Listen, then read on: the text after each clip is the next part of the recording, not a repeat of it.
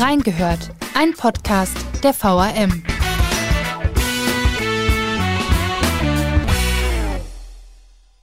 Die Skandale um die Wiesbadener Arbeiterwohlfahrt reißen nicht ab. Und seit unserer letzten Doppelfolge zum Thema ist viel Zeit vergangen.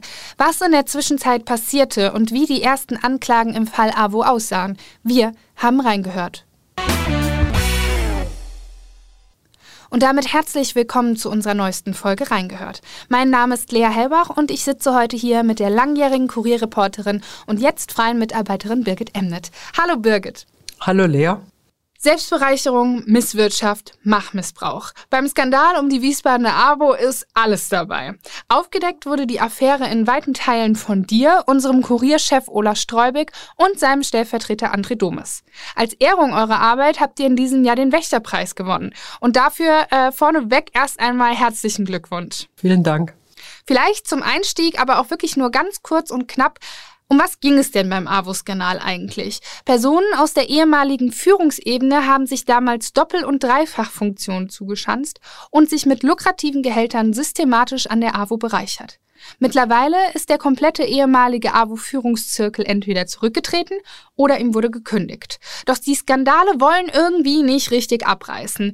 Ähm, da wir heute allerdings nicht so viel Zeit haben, alle Geschehnisse, die vor unserer letzten Folge zum Thema geschehen sind, im Detail noch einmal zu erklären, würde ich euch, liebe Hörer, empfehlen, im Vorfeld die vier Folgen meines Kollegen Philipp Dorillos zum Thema zu hören. Denn der hat schon zwei Folgen mit Olaf Streubig gemacht und auch zwei Folgen mit dir, Birgit.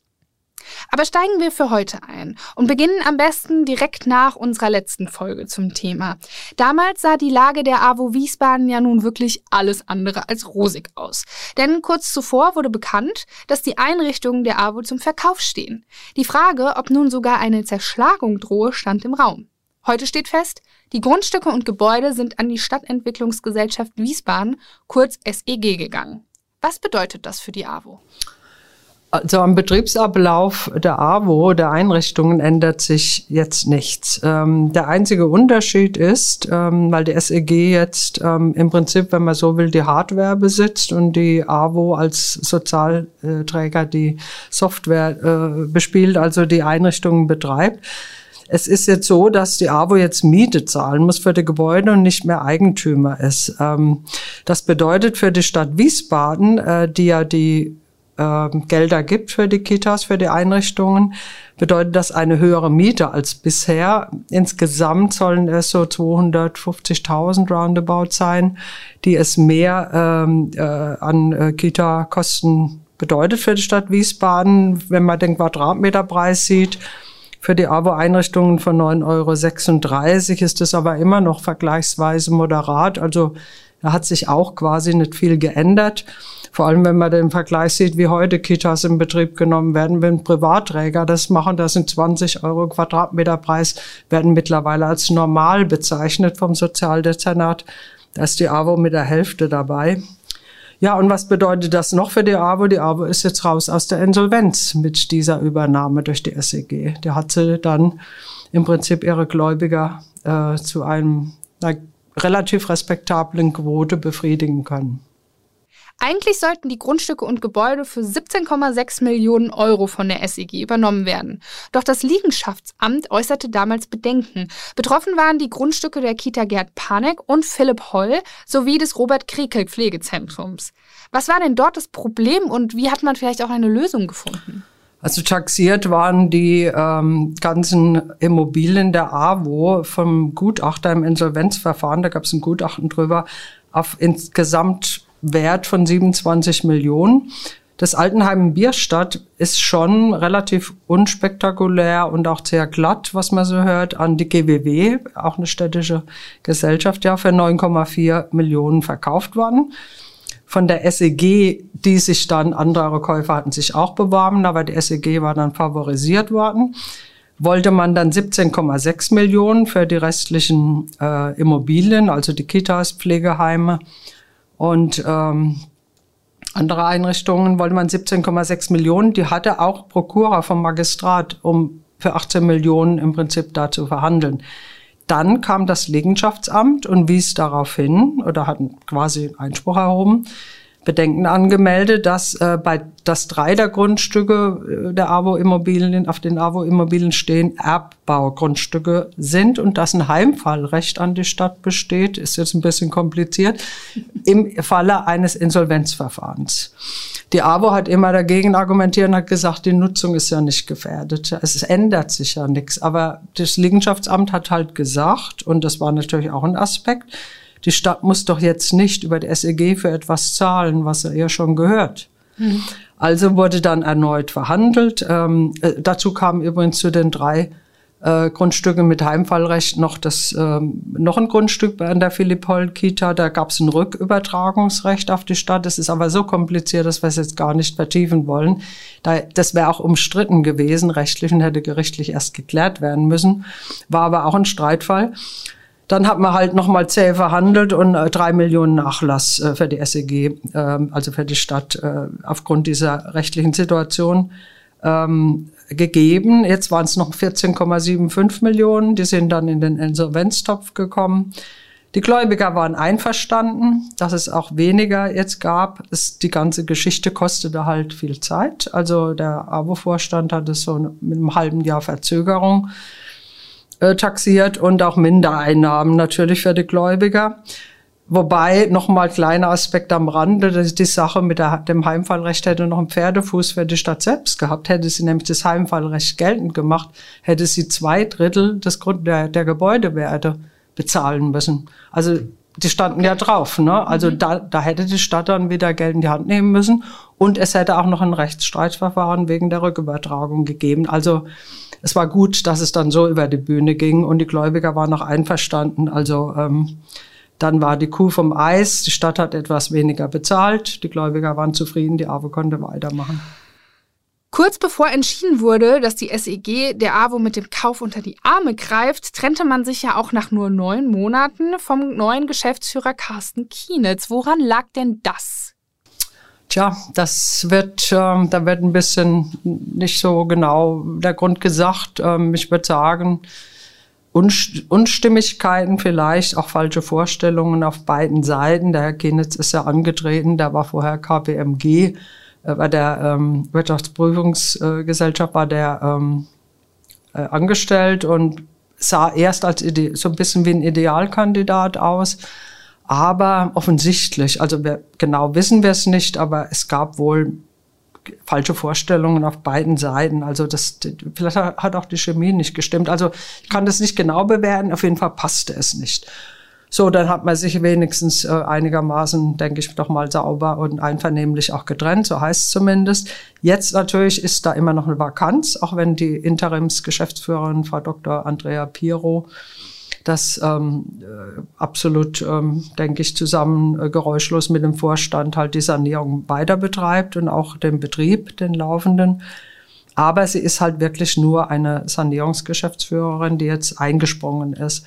Bleibt aber, bis jemand Neues gefunden ist für die Führungsposition, wird jetzt immer noch gesucht und man hofft im Frühjahr eine neue Geschäftsführung zu haben, männlich, weiblich. Also es sollen auch drei Kandidaten im Rennen sein, was man hört. Also das ist noch ein kleines Problem, was gelöst werden muss. Ende September hat das Gericht in Sachen Insolvenz ja dann auch noch mal eine Entscheidung getroffen.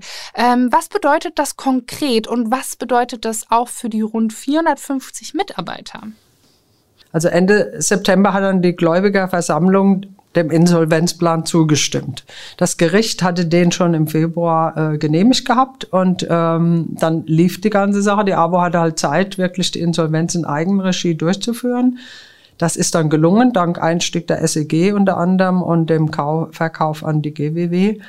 Das Gericht hat dann am 30.11. jetzt ganz aktuell die Insolvenz aufgehoben und die Rechtskraft ist zum 3.12. jetzt eingetreten.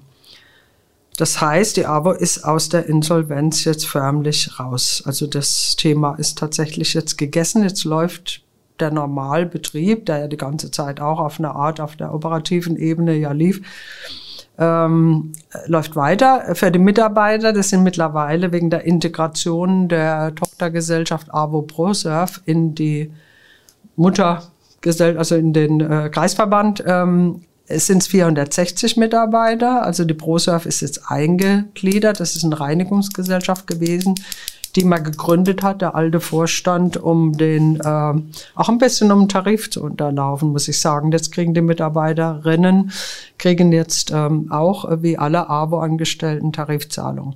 Für die 460 Mitarbeiter der AWO bedeutet das jetzt, also dass die Insolvenz beendet ist, die Rückkehr zum Normaltarif. Die gestundeten Beiträge, das haben sie ja gemacht, dass sie letztes Jahr zum Beispiel den Mitarbeitern Teil des Weihnachtsgeldes gestundet hat, hatten, als die AWO in Liquiditätsschwierigkeiten war. Das wird bis Jahresende zurückgezahlt, hat der Vorstand versprochen.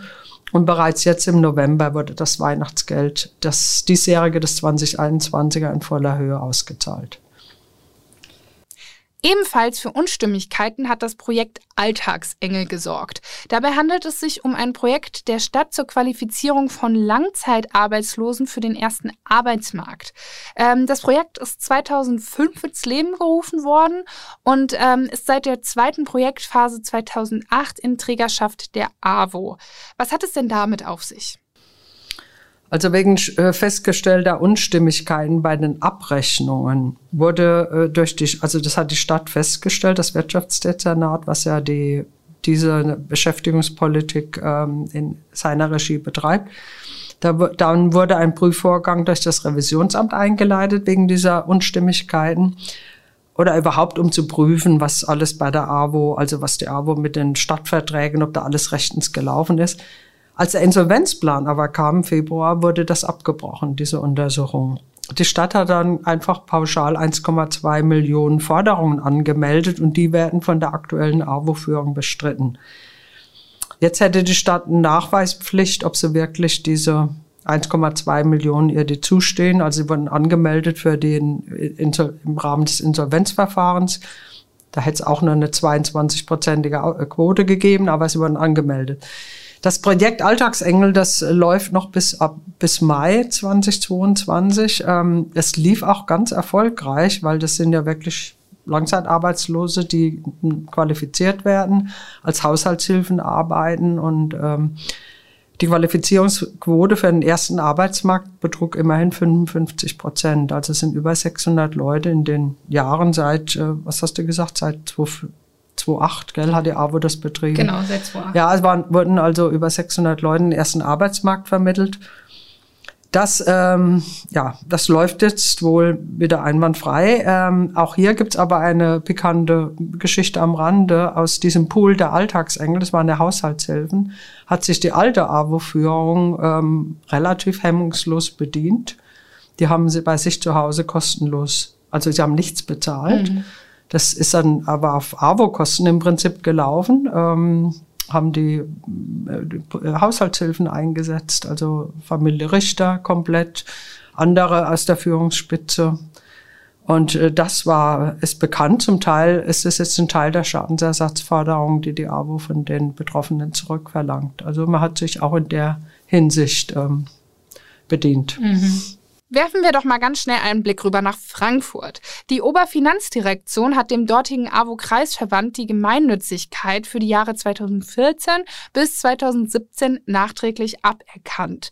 Daraus resultierte eine Steuernachzahlung eines sechsstelligen Betrags. Ähm, wie sieht es denn mit der Wiesbadener AWO aus? Droht sowas auch hier? Man rechnet in Wiesbaden auch mit einer, Aberkennung für 2014 bis äh, 2017. Die weiteren Jahre werden geprüft. Also die Finanzbehörden sind da auch schon längst dran. Für die Jahre 14 bis 17 wurde auch schon von den Finanzbehörden, was man so hört, eine Forderung gestellt von 2,6 Millionen. Warum? Äh, weil wenn die AWO nicht mehr gemeinnützig ist, muss sie Körperschaftssteuer bezahlen, muss Umsatzsteuer bezahlt werden, der volle Satz der Mehrwertsteuer, das muss alles nachbezahlt werden. Summiert sich schon mal für die Jahre 14 bis 17 auf 2,6. Da hat wohl die neue AWO-Führung auch verhandelt mit den Finanzbehörden. Es soll so auf so 1,8 runtergehandelt worden sein. Diese Forderung geht in den Insolvenztopf sozusagen. Mhm. Und daraus gibt es dann die 22 Prozent. Okay. Und dann sind wir auch schon im Spätsommer, denn da ging es los mit den ersten Anklagen durch die Staatsanwaltschaft. Die ersten Angeklagten waren Wolfgang Goris sowie seine Tochter. Goris wird zur Last gelegt, Hannelore Richter zu einer schweren Untreue angestiftet zu haben. Seiner Tochter wird Beihilfe zur Untreue im besonders schweren Fall vorgeworfen. Hannelore Richter wird in diesem Fall besonders verfolgt. Um was ging es denn bei Goris und seiner Tochter genau? Also ähm, vorgeworfen werden Scheinarbeitsverhältnisse über mehrere Jahre. Da will die AWO auch 105.000 Euro zurück. Diese Forderung steht im Raum. Also konkret soll Herr Gores, Wolfgang Gores, äh, CDU stellvertretender Fraktionsvorsitzender und sozialpolitischer Sprecher, im Dezember 2016 soll er seine Kontakte zur Geschäftsführerin Hannelore Richter genutzt haben, damit seine Tochter eine Scheinanstellung bekommt und während ihres Bachelorstudiums in Berlin finanziell versorgt ist. Das sagt die Staatsanwaltschaft Frankfurt. Mhm. Das hat sie in der Pressemitteilung, als sie jetzt Anklage erhoben hat, ähm, hat sie das so ausgeführt. Ähm, diese Scheinbeschäftigung soll von Februar 17 bis Dezember 19 gewesen sein. Es gab keinerlei Arbeitsnachweis. Das hat auch der aktuelle AWO-Vorstand uns gegenüber bestätigt. Und Recherchen von uns in Frankfurt, das hat der Olaf Streub, ich habe mit der Frau aus Frankfurt, der Kreisvorsitzenden, da auch ähm, länger recherchiert. Ähm, da gibt's auch keine Arbeitsnachweise, weil sie soll angeblich in der Flüchtlingshilfe in Frankfurt eingesetzt gewesen sein. Aber das ist ja immer so dieser weiß man nicht genau, in Wiesbaden angeheuert, von der Geschäftsführerin, dann in Frankfurt gearbeitet, wobei Frau Richter ja in Frankfurt auch Sonderbeauftragte war. Also sie soll im Monat rund zweieinhalbtausend Apanage sozusagen fürs Studium gekriegt haben. Und äh, es sind einfach keine, wohl keine Arbeitsnachweise zu finden, sagt die AWO und die Staatsanwaltschaft. Der Anwalt Bernhard Lorenz sah die Anklage jedoch als nicht gerechtfertigt. Warum ist das denn so? Tja, Herr Lorenz sieht vieles als nicht gerechtfertigt und erneut, der vertritt ja mehrere Angeklagte im äh, ganzen AWO-Skandal. Er nennt das äh, als Zitat von ihm aus der Pressemitteilung, eine solche Anklage wäre ohne die AWO-Skandalisierung undenkbar. Das sind so seine doch immer markigen Worte. Die, diese Art der Darstellung hat er noch aus der Politik. Also es ist ein altes Credo, das er so gebetsmühlenhaft vorträgt, dass also die, dass eine AWO-Skandalisierung sei, alles auf Pressemist gewachsen sozusagen und nichts dran. Gut, die Staatsanwaltschaft äh, meint, er hätte nichts Neues ermittelt. Er sagt sogar oder behauptet, dass ein Motiv fehlen würde, wobei das Motiv, ich meine, Förderung eines Studiums wäre ja schon eins, aber er, er behauptet, es fehle ein Motiv und das Entlasten des bewusst nicht unterschlagen worden sei und so weiter. Arbeitsrechtliche Einordnungen seien unterlassen worden und Beweislastgrundsätze nicht angewandt. Also das ist so, so O-Ton, Lorenz. Ob er damit durchkommt, wird man sehen. Mhm. Ein weiterer Name, der beim Stichwort Scheinarbeitsverhältnis auftaucht, ist Christoph Manjura. Ähm, dem, der Sozialdezernent und ehemalige Stadtverordnete hat in der Zeit von 2015 bis 2017 als Referent der Geschäftsleitung bei der Wiesbadener AWO gearbeitet. Ihm wird auch ein Scheinarbeitsverhältnis vorgeworfen. Deshalb hat die Generalstaatsanwaltschaft ähm, sogar eine Hausdurchsuchung des, bei dem SPD-Politiker veranlasst. Was wird ihm denn genau vorgeworfen? Ja, die Generalstaatsanwaltschaft hat das Verfahren an sich gezogen von der Staatsanwaltschaft Frankfurt, weil sie wegen des Verdachts der Mandatsträgerbestechlichkeit gegen Manjura ermittelt. Es gab am 7. Juli eine Durchsuchung in der AWO-Geschäftsstelle und auch in Manuras Privaträumen. Da ging es um mehrere Scheinarbeitsverhältnisse, also in der AWO-Geschäftsstelle. Und Manuras Privaträume, also sein Haus wurde auch durchsucht, das Handy beschlagnahmt. Ich weiß noch, an dem Tag haben wir ihn versucht zu erreichen für eine Stellungnahme. Ging niemand ans Handy, lag aber nicht daran, dass er nicht wollte, sondern das Handy war weg.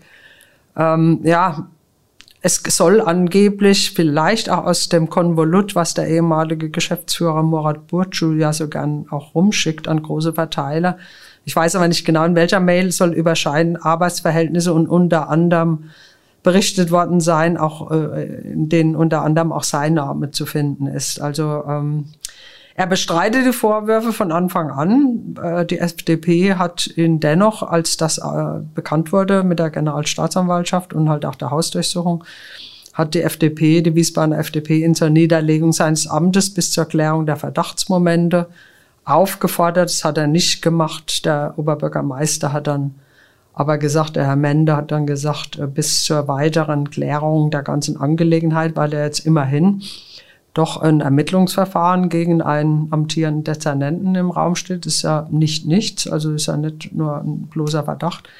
Ähm, da soll man Jura äh, keine Vorgänge um die AWO mehr äh, in seinem Sozialdezernat, also soll er nicht entscheiden oder äh, genau äh, nicht damit befasst sein. Äh, das soll jetzt der Kämmerer Axel Imholz so lange stellvertretend machen. Also das, er wurde im Prinzip von den, der AWO-Thematik jetzt entbunden, macht aber weiterhin seinen Job. Mhm. Die Verbindung des Politikers zur AWO äh, ist ja schon länger bekannt. Gab es einen fehlenden Aufklärungswillen im Fall Manjura?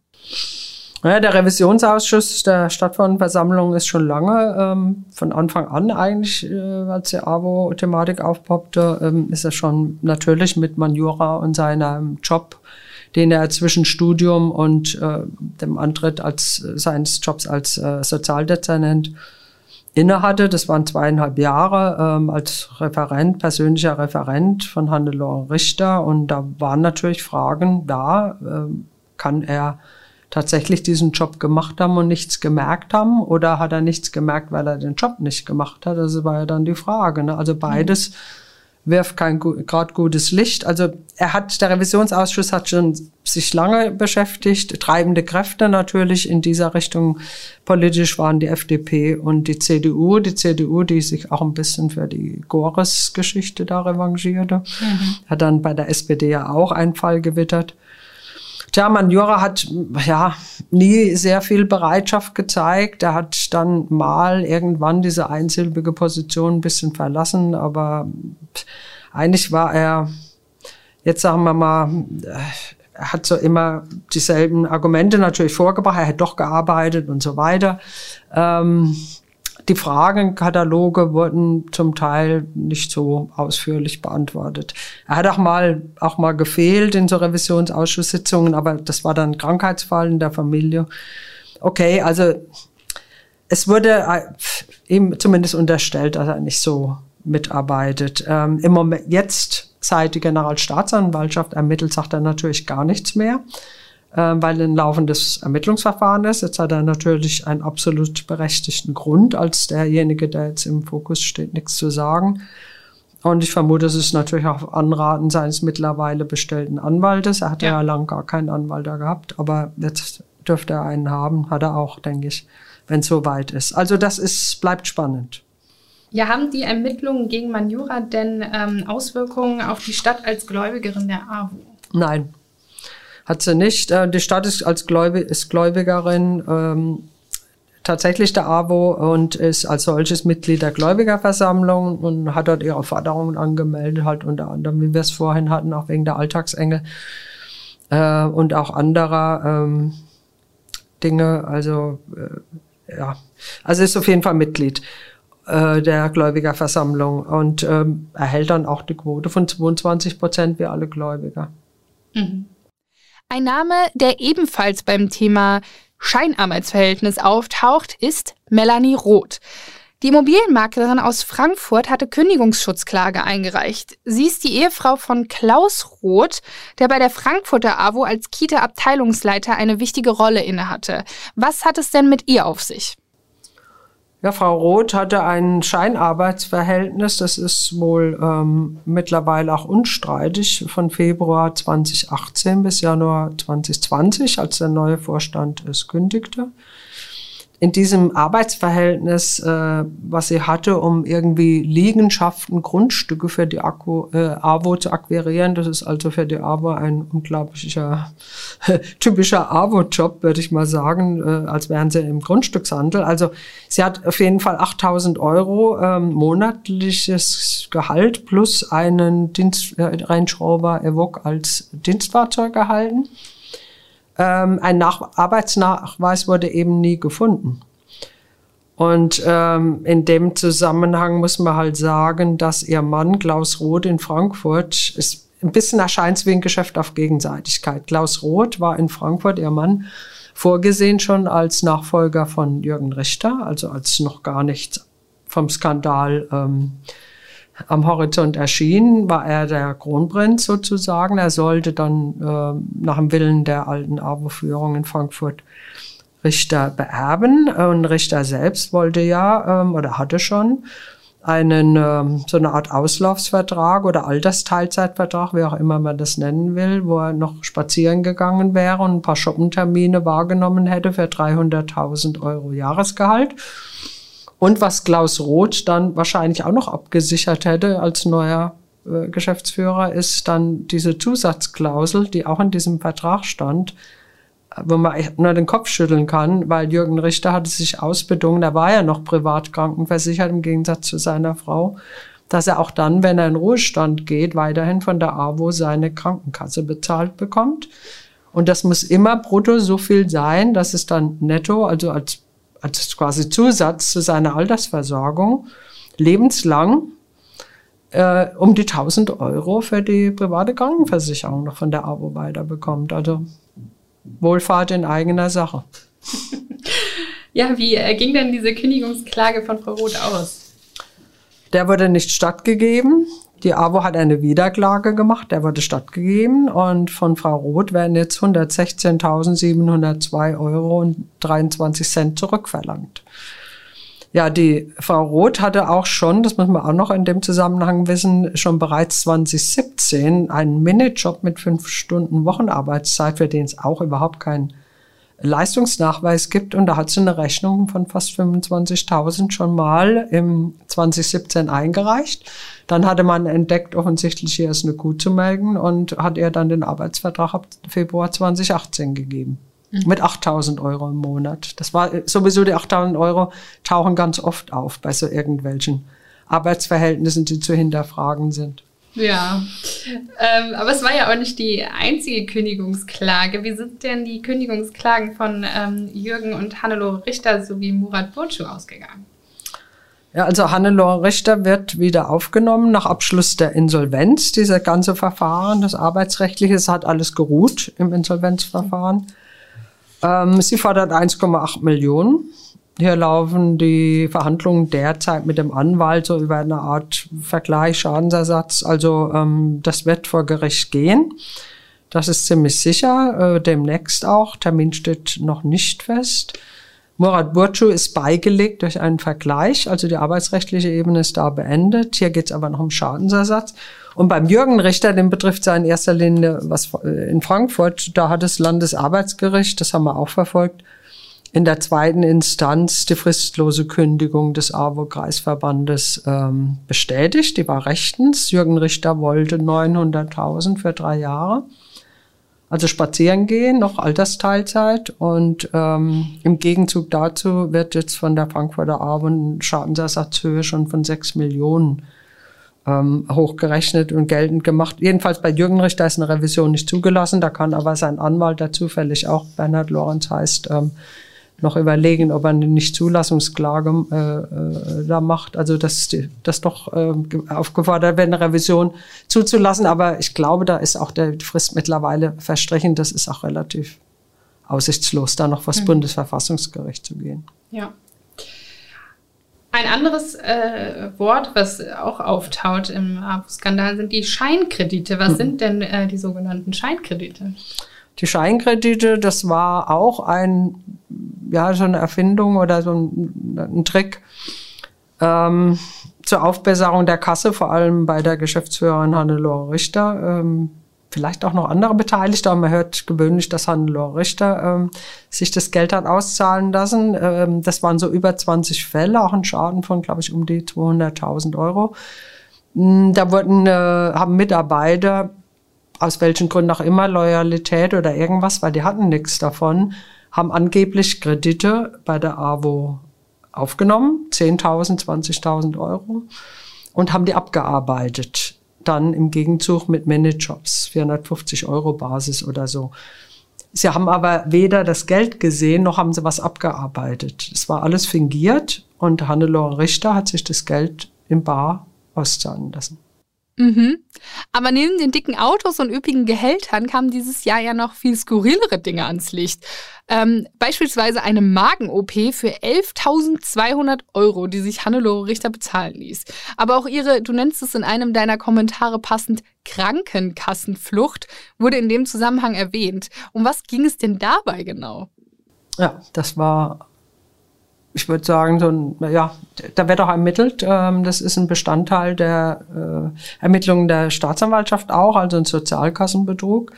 Weil 2014, da war sie 55 Jahre alt und das ist der letztmögliche Zeitpunkt, an dem er überhaupt wechseln kann von der privaten in die gesetzliche und das nur äh, mit gewissen sehr strengen Umständen, ist ja auch klar.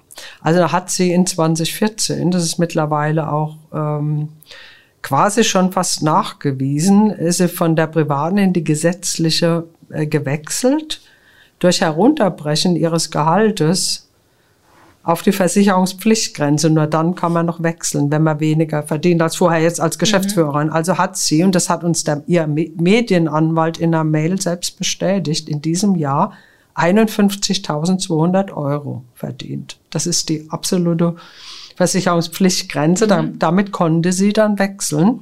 Parallel, und das liegt uns auch vor durch einen Whistleblower, der Kopien von Dingen rumgeschickt hat, von Unterlagen, liegt uns vor eine Rechnung von ihr, die sie gestellt hat im September 14, von ihrer Privatadresse, ihrer Wiesbadener, an den Frankfurter Kreisverband oder was die Johanna Kirchner Stift, also an die Frankfurter AWO.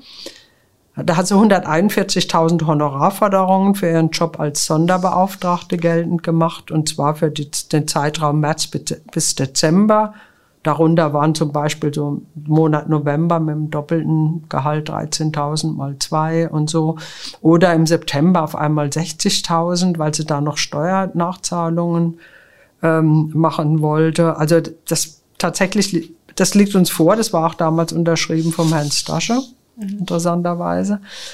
Ja, der, also jedenfalls hat sie in diesem Jahr die Sozialkassenflucht gemacht und die Staatsanwaltschaft ermittelt auch in dieser Sache. Also das äh, läuft im Gesamtkomplex. Mhm. Erst vor wenigen Wochen ergab sich ja auch eine neue Entwicklung im Zusammenhang mit Ex-Geschäftsführer Murat Burcu, ähm, bei der auch die eben erwähnte Magen-OP eine Rolle spielte. Äh, denn die Wiesbadener AWO verlangt Schadensersatz von ihm und das nicht zu knapp. Was wird ihm denn genau vorgeworfen und wie viel fordert die AWO denn? Die AWO Wiesbaden fordert von Herrn Burcu 20 Millionen im Moment, aber man hört, es sei anwachsend. Ähm, Begründung, ich war jetzt gerade bei diesem äh, Arbeitsgerichtsprozess wegen falscher wirtschaftlicher Entscheidungen und Veruntreuung. Das ist so die, der Über Oberbegriff. Also es geht unter anderem, sind zehn Punkte aufgeführt gewesen von der AWO-Seite. Scheinkredite, der Verlust der Gemeinnützigkeit, was ja auch Millionen äh, nach, an Nachzahlungen äh, ähm, jetzt ergibt. Äh, Pflegesatzverhandlungen soll er verschlammt haben, also nicht, nicht geführt haben, nicht mhm. rechtzeitig geführt haben. Damit ist der AWO einiges entgangen. Dann gibt es Forderungen wegen des Mitarbeiterpools. Dann hat er mit mit eingefädelt diesen Verkauf des Konrad-Arndt-Hauses, mit dem sie das letzte Tafelsilber ja verscherbelt hatten. Das war eigentlich das letzte, was man so noch umsetzen konnte, um Liquidität zu erreichen für 16,2 Millionen. Das wird ihm auch in, quasi in Rechnung gestellt. Da hat er ja mitgewirkt. Da gibt sogar ein Facebook-Foto, wie die verhandelt haben mit diesen Maklern und ähm, ja, also das alles ganz geheim.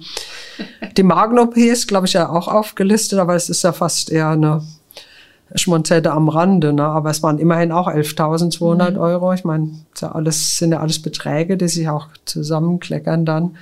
Dann. Oder mangelhafte Buchführung wird ihm sogar ab 2008 vorgeworfen. Das sind die einen Schadensersatzforderungen und dann sind sie in Offenbach noch mit ihm vor äh, Gericht, die AWO, und verlangen ähm, Gehaltszahlungen, die zu viel gezahlt worden wären, in Höhe von 650.000 noch von ihm zurück. Also da ist noch einiges an, äh, an Zündstoff drin. Es kommen ja auch auf andere AWO-Verantwortliche noch Schadensersatzforderungen zu. Da sollen auch die Briefe schon unterwegs sein, nur da haben wir noch nichts Näheres gehört. Ja. Wie geht es denn jetzt weiter mit der AWO? Äh, beziehungsweise was haben denn die neuen Chefs jetzt vor? Ja, also das erste Ziel war raus aus der Insolvenz jetzt äh, im Verlauf des Jahres und ähm, das ist gelungen. Ähm, der Normalbetrieb läuft jetzt im Moment. Äh, ja, also was wie, wie neue Pläne sind oder äh, um das ein Teil sogar des Sanierungsprogramms war auch, dass das Robert Krekel Haus, was ja zur Kokomo Einrichtung unter Hannelore Richter umgewandelt worden war. Kokomo bedeutet, es ist ein Pflegeheim für psychisch Erkrankte mit besonderem Betreuungsbedarf. Also es sind nicht unbedingt alte Menschen, das sind in allen möglichen Altersstufen auch. Und dadurch, durch diese Umwandlung und auch den Umbau des Hauses, das war ja auch veraltet, äh, sind die ursprünglich fast 100 Plätze auf 61 ähm, äh, reduziert worden, äh, was dem Klientel auch eher entsprochen hätte, aber die waren auch nie voll belegt, also es lief nicht wirtschaftlich und es hätte sich an, also laut neuem Vorstand äh, auch nicht getragen. Also es wird jetzt wieder versucht mit Einsatz von Mitteln der S die SEG muss das ja dann stemmen als äh, neue ähm, Immobilieneigentümerin. Werden jetzt nochmal 2,5 Millionen in die Hand genommen. Da wollen sie das Robert-Krekel-Haus jetzt in wirtschaftlichen Betrieb äh, umbauen, äh, von 61 auf 88 Plätze gehen und zum Pflegeheim wieder machen, was in so einer zentralen Lage auch gebraucht wird. Derzeit sind es äh, bei der AWO 680 Kita und 200 Pflegeheimplätze. Das soll das Angebot noch vergrößert werden. Also die sprechen von zwei Kitas zusätzlich, die sie mit der Stadt verhandeln. Das wird auch gebraucht. Ne? Also wir haben ja ein, Kita, ein Betreu Kinderbetreuungsgesetz. Also die Stadt braucht dringend weitere Kitas, um die Quote zu erfüllen. Also da sind zwei weitere Kitas im Gespräch.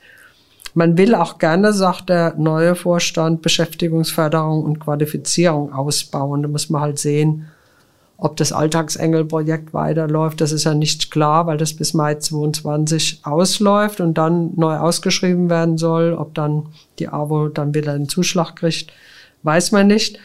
Und dann natürlich brauchen sie eine neue Geschäftsführung. Mhm. Die wird jetzt gesucht. Das ist ein ganz wichtiger Posten, damit der Vorstand auch sich langsam, wie er geplant war, Hessenau und Betz sind da eigentlich angetreten für die Sanierung die jetzt langsam in die ja, trockene Tücher kommt, so kann man sagen. Und ähm, die Prozesse laufen halt noch. Äh, also vor allem die strafrechtlichen dürfen ja nächstes Jahr dann kommen. Und ähm, aber auch arbeitsrechtliche oder Schadensersatzprozesse noch. Ich denke, das wird noch begleitet. Ja, und dann irgendwann im Verlauf des nächsten Jahres wollen sie gern übergeben an einen neuen Vorstand. Ja. Und bis dahin dürfte die AWO hoffentlich dann wieder als wichtiger Sozialträger der Landeshauptstadt Wiesbaden, der er ja ist, hoffentlich dann wieder in ruhige Fahrwasser kommen. Und wie geht es mit den Prozessen um die ehemalige Führungsriege nun weiter? Ja, also Hannelore Richter ist noch Arbeitsgericht, äh, steht noch bevor. Also mhm. das gibt noch eine größere Runde, plus natürlich Schadensersatzforderungen, äh, die bestimmt eingeklagt werden sollen. Das ist halt die arbeitsrechtliche und die zivilrechtliche Ebene und natürlich immer auch durch die politische Aufarbeitung, dann auch im Stadtparlament. Ähm, aber die Prozesse, äh, um die es dir wahrscheinlich geht, sind vor allem jetzt die strafrechtlichen. Da ist jetzt mit Gores äh, der Auftakt äh, gemacht worden. Das war aber auch das kleinste, der kleinste Fall, den man so abtrennen konnte. Offensichtlich der Rest ist ähm, sehr komplex. Die Staatsanwaltschaft ermittelt mittlerweile, Frankfurt ermittelt mittlerweile gegen 20 Personen. Das ist angewachsen von ursprünglich sechs auf mittlerweile 20. Ähm, das, was kommt, und ich, natürlich in diesem Jahr nicht mehr, also das ist jetzt ja durch, aber mhm. ähm, es wird im nächsten Jahr vielleicht sogar ziemlich zeitnah losgehen. Vielleicht mit verschiedenen Prozessen, es dürfte auf jeden Fall im Frühjahr losgehen oder Anfang des Jahres. Aber das, was kommt in Frankfurt, das steht angesichts der Razzia im Dezember 2020 ähm, zur Feststellung von Vermögenswerten in Höhe von 2,2 Millionen haben sie ja Wertgegenstände bei den AWO-Verantwortlichen bei der Führungsspitze aus beschlagnahmt. Also sowohl wie gesagt, Wertgegenstände, ein Auto, mal ein äh, ja, Weinkühlschrank, äh, HIFI-Geräte jedweder Art, die gab es ja reichlich auf AWO-Kosten in den Häusern, als auch bis zu eingefrorenen Konten. Äh, da haben sie einiges festgestellt. Offensichtlich hat man doch befürchtet, dass Geld äh, ins Ausland verschoben wird oder ja, halt nichts mehr zu holen ist. Aber das war schon ein Flock, der da eingetrieben wurde und da haben wir erkennen können, dass es schon ernst wird. Also es wird was kommen und wir sind sehr gespannt auf die strafrechtliche Ebene, weil im Gerechtigkeitsempfinden der Bürger ähm, ist ja auch, kommen die davon, kommen sie nicht davon. Es ist, ja, also wie gesagt, Herr Lorenz sieht die ganze Sache ja ganz anders, aber da wird er sich auch nochmal bewähren können wir schauen mit Interesse und Spannung voraus auf 2022. ja, und ich glaube, dieser Blick in die Zukunft war auch ein äh, passendes Schlusswort für diese Folge. Ähm, dann danke ich dir, liebe Birgit, für das nette Gespräch. Gern. Und äh, dann sind wir auch schon wieder am Ende angekommen. Falls ihr, liebe Hörer, mehr über den AWO-Skandal erfahren wollt, dann schaut doch mal auf unserer Internetseite www.wiesbadener-kurier.de vorbei. Dort findet ihr alle aktuellen Artikel unserer Kollegen zu dem Thema. Oder diskutiert mit unter den Beiträgen in den sozialen Netzwerken. Wir sind vertreten auf Instagram, Facebook und Twitter. Falls ihr Anregungen oder Ideen für reingehört habt, dann schreibt uns gerne eine E-Mail an audio.vrm.de. Und damit verabschiede ich mich und das leider auch zum letzten Mal, jedenfalls auf dieser Seite des Mikros. Denn mein Volontariat neigt sich rasant dem Ende zu, weshalb ich leider nicht mehr als Host von Reingehört auftreten werde. Aber vielleicht hört ihr mich ja irgendwann mal als Experten in diesem Format. Und damit sage ich ein letztes Mal Tschüss und wünsche weiterhin viel Spaß bei allen noch kommenden Folgen.